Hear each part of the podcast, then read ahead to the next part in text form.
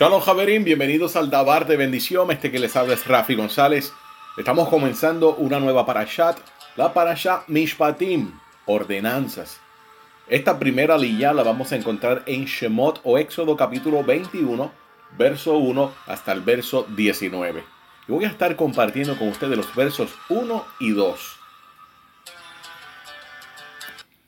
Y estas son las leyes que colocarás ante ellos.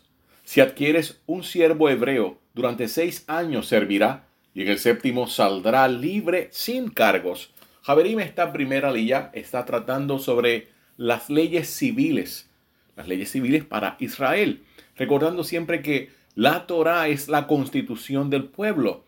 Muchas personas se podrán sorprender a escuchar de que en Israel, realmente el Israel del Todopoderoso, no existe una democracia. La democracia es un principio o un sistema que nace en Grecia y realmente nosotros queremos estar bien lejos de Grecia. Queremos ir hacia el tipo de gobierno que el Eterno está estableciendo. Y esto es una teocracia por falta de usar algún otro término. Es lo que dice el Todopoderoso y todas las personas, los ciudadanos de este reino de Israel, no tienen el momento o el poder para elegir cuáles leyes tienen que seguir, cómo va a ser el gobernante, ni nada por el estilo. Es el que el Eterno designa y como Él lo ha establecido en su bendita Torah. Así que nos dirigimos hacia esa teocracia. Obviamente, esto solamente ocurrirá cuando venga nuestro Santo Maestro nuevamente ahora con un nuevo rol, a reinar desde Jerusalén para todas las naciones. En ese momento se implantará esa teocracia de la que estamos hablando. En el verso número 2 se habla de que si se adquiere un siervo hebreo, algunas versiones dicen un siervo judío, pero realmente en el texto hebreo, en la gramática dice siervo hebreo. Así que Vamos a ver qué significa esto del siervo hebreo. Evet y. Evet es la palabra que se está utilizando para siervo. Esta palabra Evet, que tiene un valor numérico de 76, es el mismo valor numérico para la palabra abundancia, olor fragante y especias. También Evet tiene otras connotaciones, otros significados como ministro o mensajero, además de ser un siervo. Bien, la palabra ibrit, ibrit que viene de hebreo, y hebreo viene también de Eber. Eber es un ancestro de Abraham. Entiendo que, si no me falla la memoria, es un bisnieto de Shem. Es la única persona luego de, de Shem que también enseña Torah y establece una academia enseñando cuál era el principio y el camino del Todopoderoso en la antigüedad. Pero esta palabra de hibrid tiene un valor numérico de 282. Y 282 es el mismo valor numérico de ayuda o cura.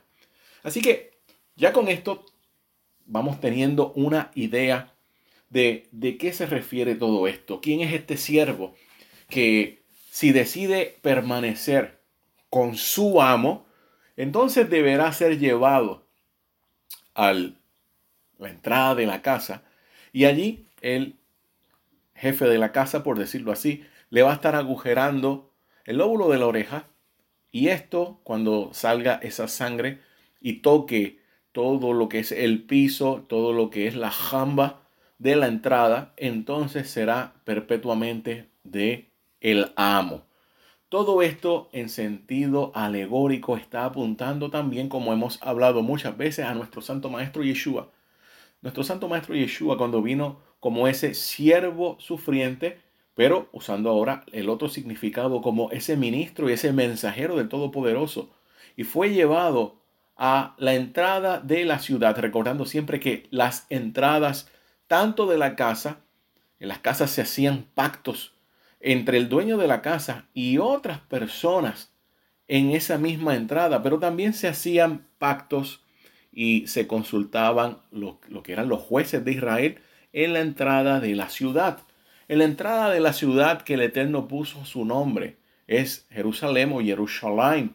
allí en esa entrada fue que nuestro Santo Maestro fue agujerado al madero. Y esto va siguiendo prácticamente lo que el Eterno ha puesto aquí. Si nosotros trabajamos con estas dos palabras, siervo hebreo, estamos hablando del número 76 para Evet, para siervo, y el número 282 para hibrid. 282 más 76 tiene un total de 358. Y 358, como hemos hablado muchas veces, es el valor numérico de Mashiach o Mesías.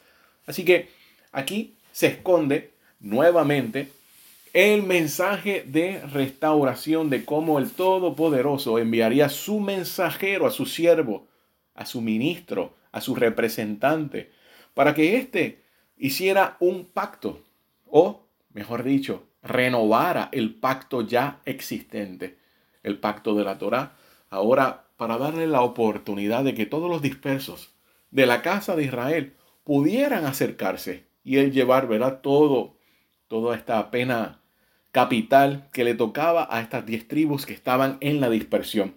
Así que, como dije, el número 76, Evet, siervo, ministro, tiene que ver con especias, tiene que ver también como ofrenda, tiene que ver con olor fragante. Y así se presentó nuestro Santo Maestro a el Padre Celestial.